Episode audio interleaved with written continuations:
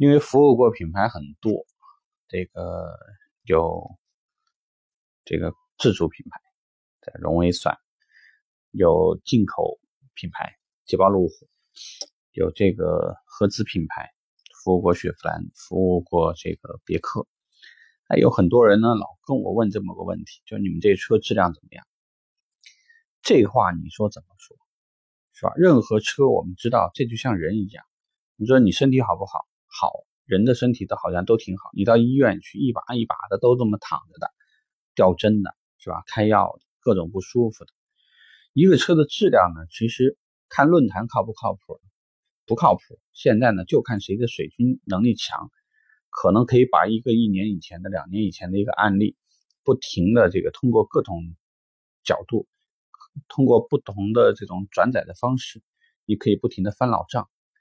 那这个车呢，质量好有用吗？也不也不一定灵，不是营销没做好呢，有可能就是厂方的营销思路有关有关系。明明也会有那种就是酒香也怕巷子深的问题，所以光是用某一个方向去评价一个车呢，这个是有问题的。那用这个销量来说明问题行不行？可以做一点点依据。你比如说这车卖的就好，比如哈弗的 H 六，它销量就好，可能一个月都有三万多。你说这车质量不好吗？但你卖的多了，你说这个车的质量就一定没问题吗？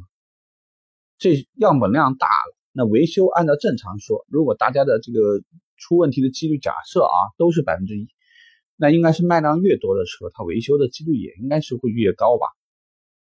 毕竟说的话，这里还包括了客户可能在行驶当中，他的路况不好呀，或者说这个这个在加油站这油品有问题，或者呢可能还有一定的事故几率在里头，有太多的东西在里头。这也是呢，感觉就是车行有太多不可控因素或者出现的问题林林总总，跟这个可能都会有些关系。所以呢。很多时候，我们想要表述我们这车质量好的时候，有哪些方式呢？第一，有没有一些本品获得发动机，比如说啊，这个沃德十佳发动机啊，目前什么二零一七年中国新发动机评选，我们获得什么什么评价，对吧？这个很客观。然后，如果说我们这个卖的这个车型，它的原型车，或者说这个车呢，我们是拿的是什么什么车的技术，这个车的。获得如何如何？什么年度车呀？还是说在这个北美市场，它的销量排名非常靠前？这个也能算一种呢。就是如果我们现在说，呃，这个比如说这个是上汽生产的车型啊，上汽品牌它下面的这个销品牌的整个的销量很大，那它当然也能算一种依据。这个跟我们刚刚说的哈弗的情况也是一样的。那一类呢，就是。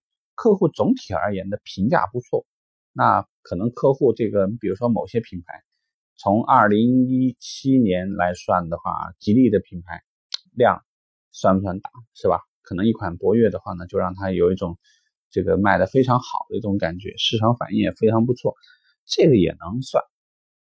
那对于一些量比较小的呢，你是不是就能说它质量不好？这也未必，有一些车型它相对来讲是小众群体一些车。那可能我们在评价这些车的时候，你的依据可能不一样，会从这个有一些客户买 mini 的，他不要求你这个销量大，你销量大了，也许我这车还不买了。你吉姆尼有些车，我们为什么老把它当做小众车型？买这车的客户就跟普通的人想法就是不一样，也许真是愿意，也许他就就冲这个车在市场上的份额不是特别特别多，他喜欢买这些车。那你拿市场份额跟他聊，这个就有问题。就是这些评评价上面呢，都会有些不同。如果说呢，有些时候你卖的那个品牌，我们刚刚说量大，就拿那些有利的数据说；量小就要看你是不是细分市场。如果呢，这个产品这段时间遭遇了被别人这个泼脏水，那你就要看一下，如果我售后实际上为我这个产品的维修几率或者呢召回并没有想象那么夸张。那我大可以带着客户到售后去看一看。我们很多时候也会这样子，客比客户，比如说跟我说，听说你们这产品质量可有问题了，那我们一般也会告诉客户，如果真的问题那么大，你觉得我们可以这么冷静的坐在这个地方，安安静静在这聊天吗？对吧？怎么没客户拉横幅呢？怎么没有客户到跑到这里来闹事呢？如果你觉得这个车的质量真的这么有问题，来，咱们去售后转一圈，有没有那么多的车在这维修呢？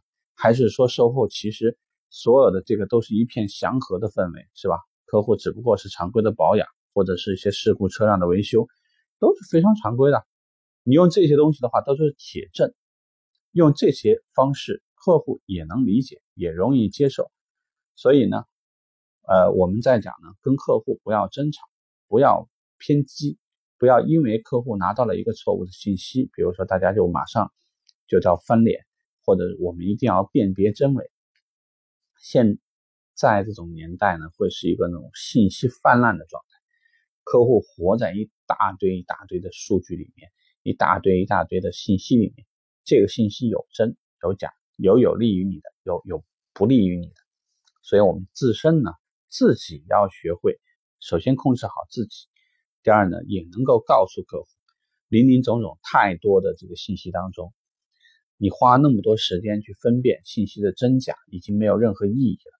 不如呢，多花一些时间去关注在我们自己的生活当中，去关注一下我这个车是否更加符合你的需求，去关注我们这家门店是不是离你的家更近，能够帮你节约更多的时间成本。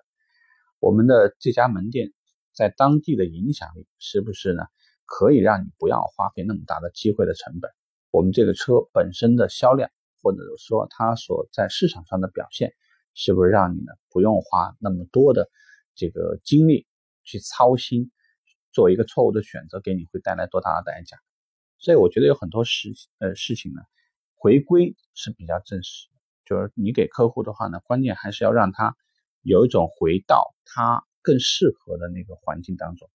不要被太多的信息干扰，或者呢被太多的一些没无关紧要的信息呢给做误导了。所以你看到太平洋汽车网，你看到易车之汽车之家或者易车或者哪儿哪，呃，对这个车怎么样的评价如何如何？这个不能说媒体没有那种拿了钱就帮人家说好话的，也有那些不给钱就说人家不好的。所以就是说这年头呢。呃，光靠什么别的那些东西，什么都不灵，还是把你自己的基本功打扎实，跟客户呢，这个该建立的信任，该建立的一些交流呢，妥妥的都建立好。没有车是完美的，也没有什么车呢，就是问题特别大。如果有的话，这些车早就已经不是停产，就是厂房做召回的动作，照做什么。所以呢，既然是和谐社会，一切呢，其实该怎么样怎么样。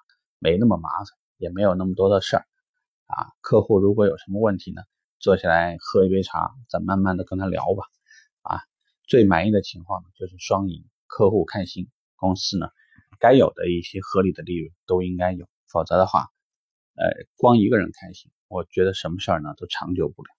OK，这个话题我们就聊这儿吧，拜拜。